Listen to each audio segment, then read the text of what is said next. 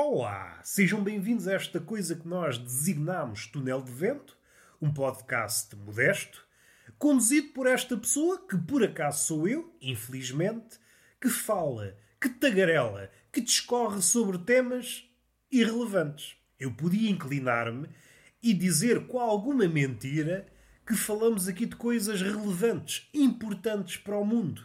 Mas se concordarmos com aquela ideia que os cientistas dizem, um pouco a brincar, um pouco usando um tom galhofeiro, um pouco poético, se concordarmos com aquela ideia dos cientistas, que eles costumam dizer que o mundo é um ser vivo, então eu acho que há razões para crer que o mundo está de costas viradas para o homem, está com a cara virada para o manto.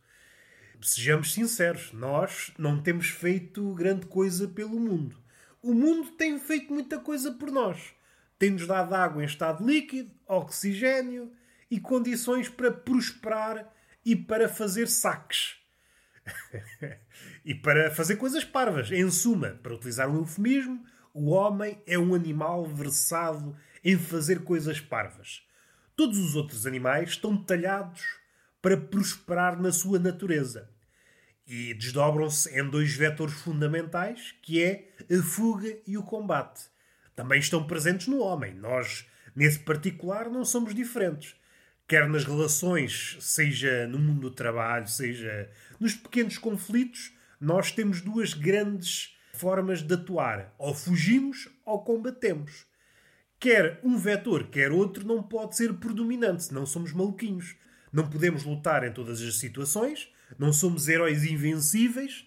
O nosso tempo é finito e a nossa energia é finita. Para não fazer com que a nossa vida seja uma arena, uma arena de coliseu, onde degladiamos com feras e papagaios, temos de escolher as nossas lutas. Temos que escolher as pugnas em que damos uns soquinhos e outras em que fugimos.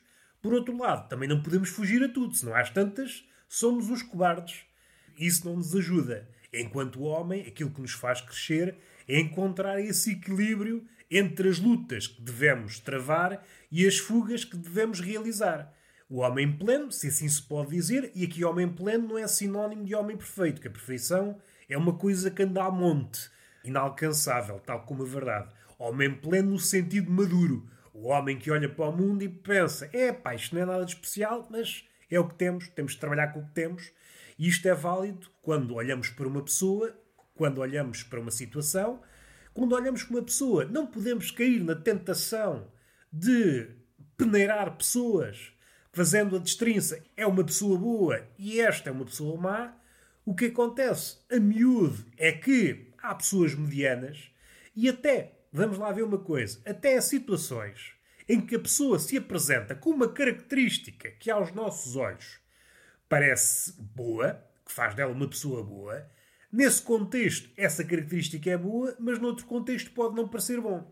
Eu vou dar aqui um exemplo literário, que eu sou assim, sou muito sacaninha, às vezes faço citações.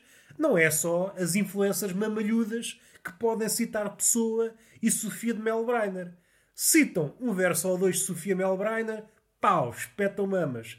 E eu, nada a dizer, já falei aqui bastas vezes sobre a aliança entre o mamassal e a poesia casam bem, são duas belezas de natureza diferente, mas que em conjunto formam uma atmosfera graciosa.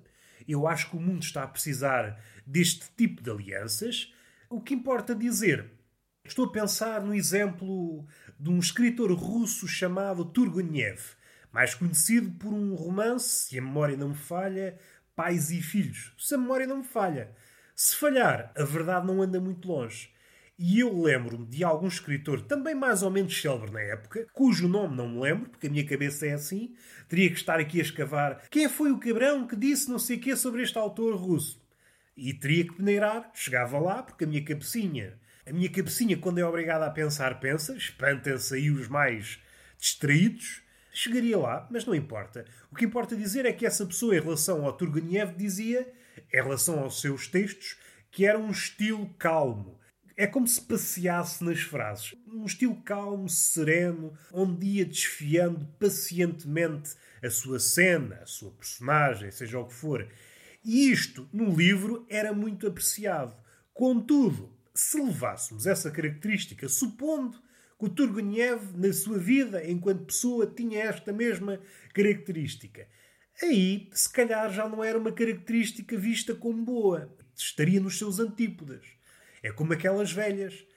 Aquelas velhas que nos querem contar uma coisa e, no fim de contas, contam a vida toda, com todos os pormenores. Nesse ponto de vista, a velha é uma espécie de Turgenev a quem não foi dado o devido reconhecimento. Enfim, são coisas que eu lanço. Vocês sabem que o mundo, ao contrário dessa bandidagem da empatia, não, tens o teu valor e o mundo é justo e o karma, o caralhinho que o foda. O caralhinho que o foda. O karma é próprio de pessoas que ainda não estão amadurecidas.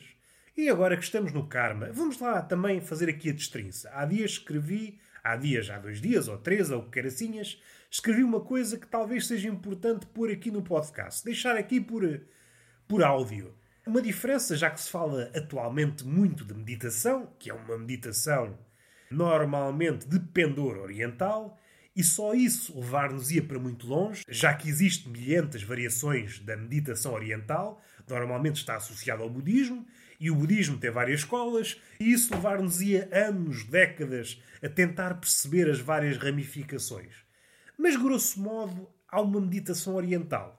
O essencial resume-se mais ou menos à mesma coisa, que é afastar tudo o que ocupa a mente. Seja preocupações, seja entusiasmos, paixões, é no sentido de esvaziar a mente. A traços gerais, podemos chamar meditação oriental.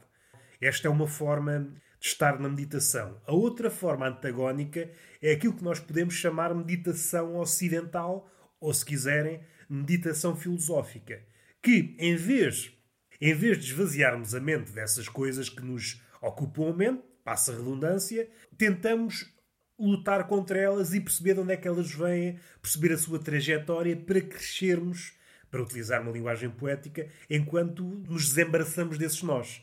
Em vez de fugirmos, aproximamos-nos, combatemos com essas preocupações, preocupações essas que podem ter diversas estaturas. O homem é um ser cheio de incongruências. Por vezes, aquilo que nos preocupa mais, a sua dimensão no mundo real é diminuta. E aquilo que nos deveria, em teoria, preocupar mais, não nos preocupa. Enfim, isso, o homem tem uma ligação um bocadinho tumultuosa com o real. E é isso que nos faz diferentes, e é isso que, por exemplo, Há pessoas traumatizadas com coisa nenhuma, há outras que estão traumatizadas por uma rede de, de, episódios. Cada um reage de forma diferente àquilo que lhe aconteceu ou, ou uma interpretação daquilo que aconteceu. Mas isso, levar-nos-ia também longe, não é por aí. O que eu queria apenas sumariar é apenas estas duas formas de meditar. A meditação oriental, que é esvaziar a cabecinha, e a outra é enfrentar os problemas um por um. E esta meditação filosófica é muito próxima àquilo que podíamos chamar psicoterapia.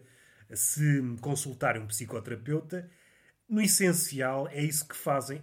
A diferença é que, na meditação filosófica, o paciente e o terapeuta são um só. Vocês estão a bater bolas convosco próprios. Na psicoterapia está essa pessoa e está a receber para isso, que é a diferença essencial.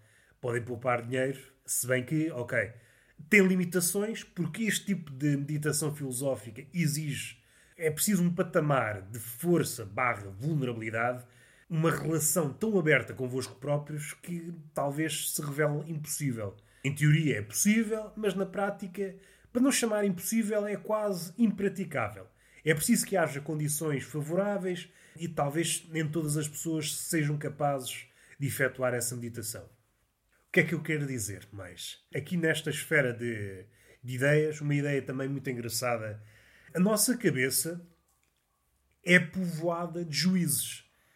Aquilo que fazemos ou aquilo que estamos em vias de fazer é debatido por um coro de vozes interiores. Há quem tenha mais, há quem tenha menos, há quem tenha uma grande fauna de vozes, cada uma delas acrescenta ou diminui qualquer coisa, o impulso de fazer algo. E de onde é que vêm essas vozes? Isso aí é que é curioso. Essas vozes pertencem às várias pessoas que, sobretudo na infância, eram vistas como autoridade. As pessoas mais importantes ao longo da vossa vida passaram para dentro da vossa cabeça, como juízes, como vozes. E isto é muito engraçado pensar desta forma. Isto é uma ideia que existe na filosofia mais ligada à inteligência emocional, na psicoterapia também, mas é uma ideia engraçada se pensarmos agora do ponto de vista quase esotérico. Do ponto de vista até, se quisermos, do xamã. É aquela figura do paganismo que contactava com os espíritos e, no fim de contas, o ser humano é uma espécie de xamã sofisticado. Não se entrega a grandes bebedeiras, bem, às vezes entrega-se. O ritual, ok, é diferente, não nos vestimos exoticamente, mas, no fim de contas, nós somos um xamã, estamos sempre a contactar com essas vozes.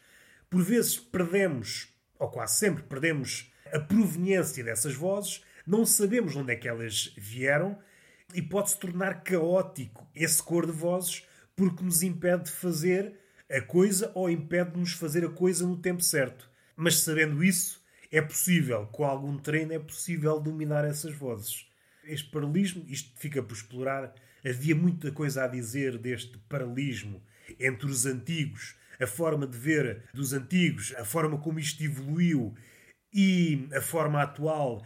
Aqui podemos traçar assim rapidamente vários paralelismos. O paganismo, depois o cristianismo antigo, o aspecto da confissão, do perdão, da aceitação, que vamos encontrar mais à frente, por exemplo, na psicanálise.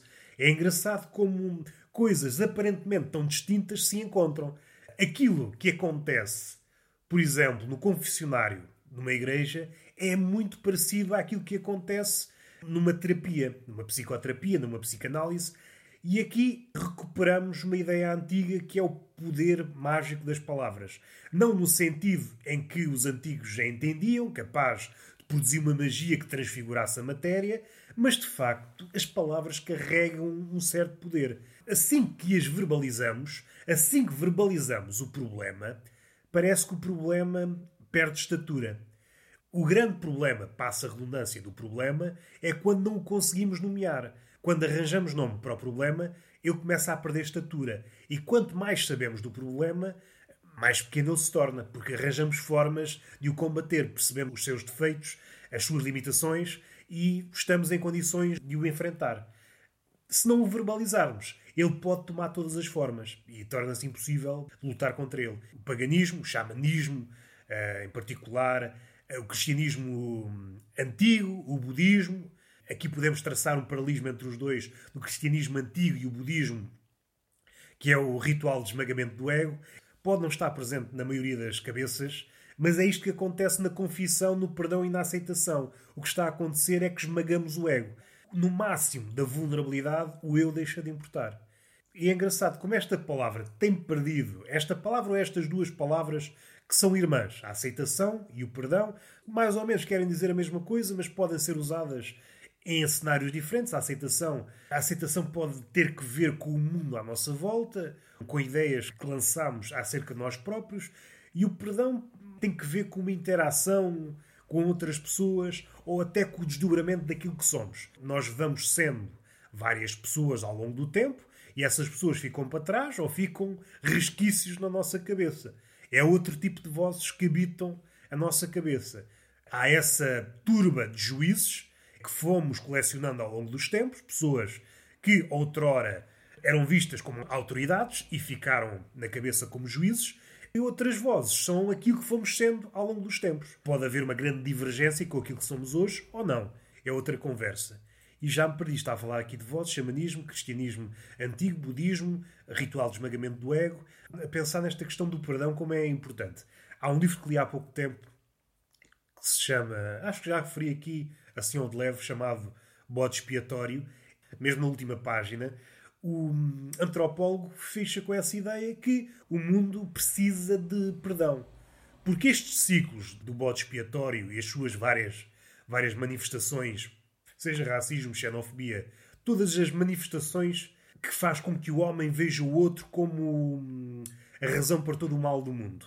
Só se consegue fechar esse ciclo pela via do perdão. Se continuarmos a lutar, mesmo que tenhamos razão, vai criar novas bolsas de ressentimento, tristeza, desespero e o ciclo não vai acabar. Só pela via do perdão e a via do amor é, é que conseguimos terminar isto. por vezes temos aquela ideia, ah, não vou perdoar aquela pessoa, independentemente da, daquilo que nos fez ou daquilo que pensamos que a pessoa nos fez. Há também isso. Mais uma vez, Nietzsche. Não há factos, há apenas interpretações. A maior vítima desse não perdão somos nós mesmos. Porque enquanto não perdoarmos, não vamos estar em paz. E é por isso que o perdão é tão importante. Mas é difícil, é um caminho pedregoso, longo, é dificilmente alcançável. Mas assim que é atingido, é uma paz que de outra forma não encontraríamos.